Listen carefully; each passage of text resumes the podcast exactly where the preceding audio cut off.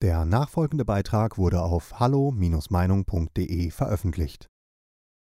Der Bundespräsident. Indirekte oder direkte Wahl. Ein besonderes Thema.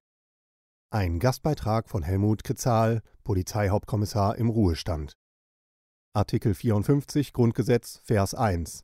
Der Bundespräsident wird ohne Aussprache von der Bundesversammlung gewählt. Wählbar ist jeder Deutsche, der das Wahlrecht zum Bundestag besitzt und das 40. Lebensjahr vollendet hat.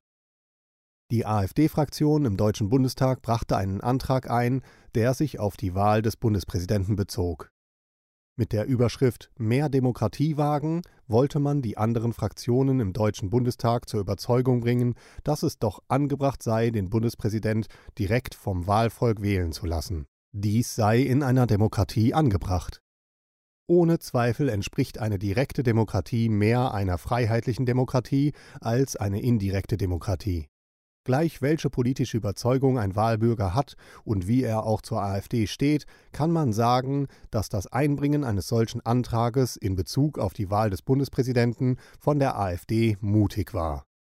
Denn ist es tatsächlich erforderlich, über die heutige Praxis, wie ein Bundespräsident gewählt wird, eine Diskussion zu führen.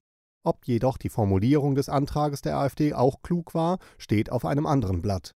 Denn es war eigentlich von vornherein erkennbar, dass von den anderen Fraktionen im Deutschen Bundestag ein solcher Antrag abgelehnt wird. Wenn man sich nun mit dem Thema Wahl des Bundespräsidenten beschäftigt, sollte man zunächst gedanklich in das Jahr 1949 zurück und sich die Frage stellen, warum haben die Frauen und Männer vom Parlamentarischen Rat bei der Erarbeitung des Grundgesetzes im Artikel 54 Vers 1 festgelegt, dass der Bundespräsident von der Bundesversammlung gewählt wird. Eine direkte Wahl durch die Wahlbürger wird nicht erwähnt. Mit anderen Worten, man hat hier der indirekten Demokratie den Vorzug gegenüber der direkten Demokratie gegeben.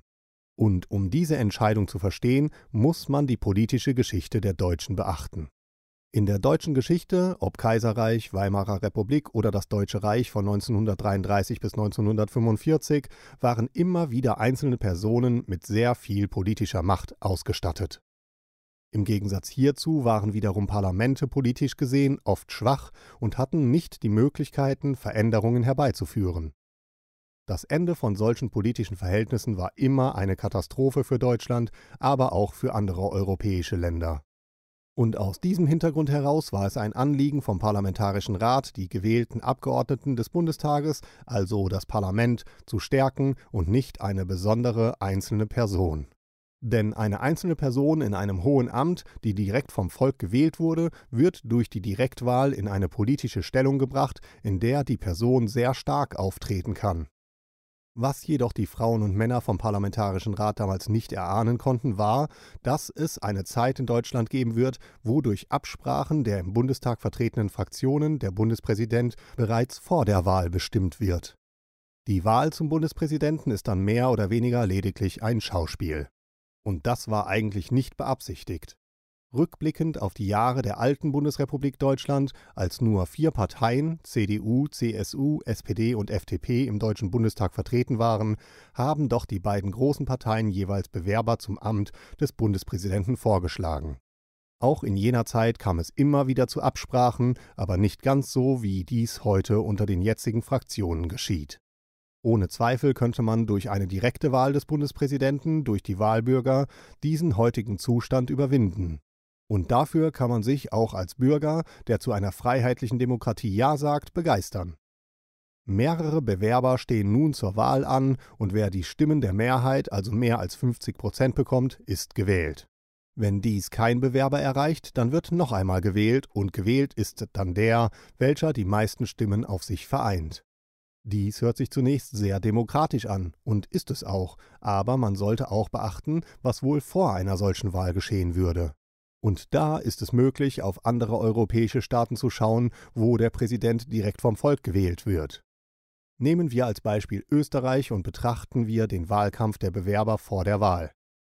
Wurden da nicht die Personen von Politik und Medien in der Öffentlichkeit heftig angegriffen, schlecht gemacht sowie Lügen und Wahrheit miteinander vermischt?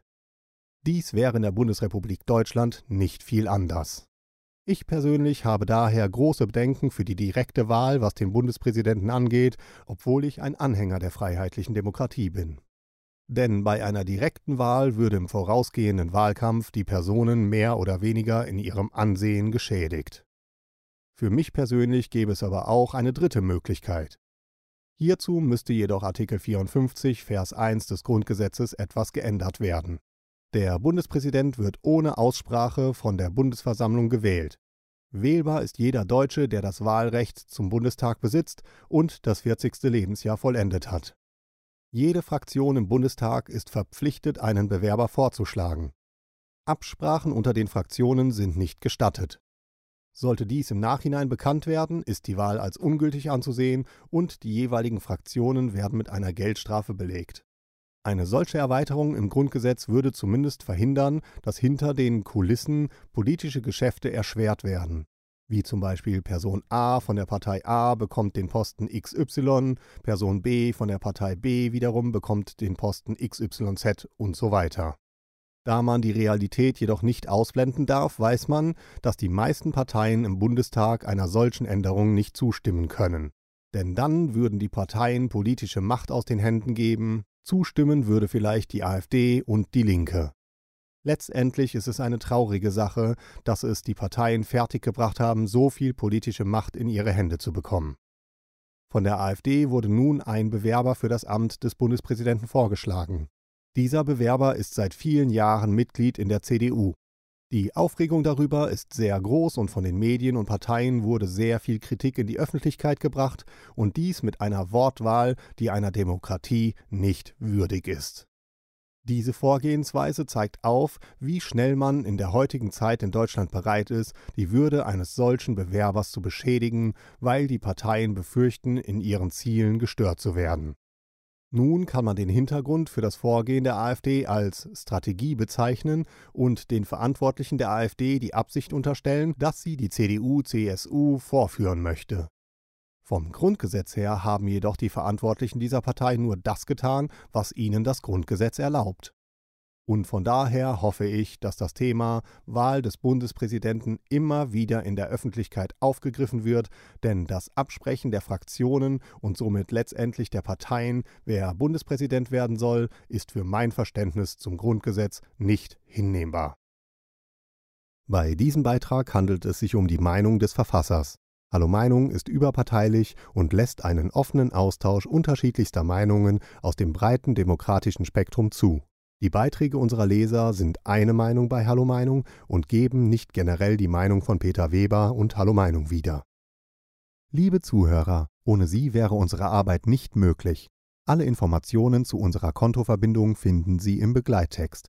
Herzlichen Dank für Ihre Unterstützung.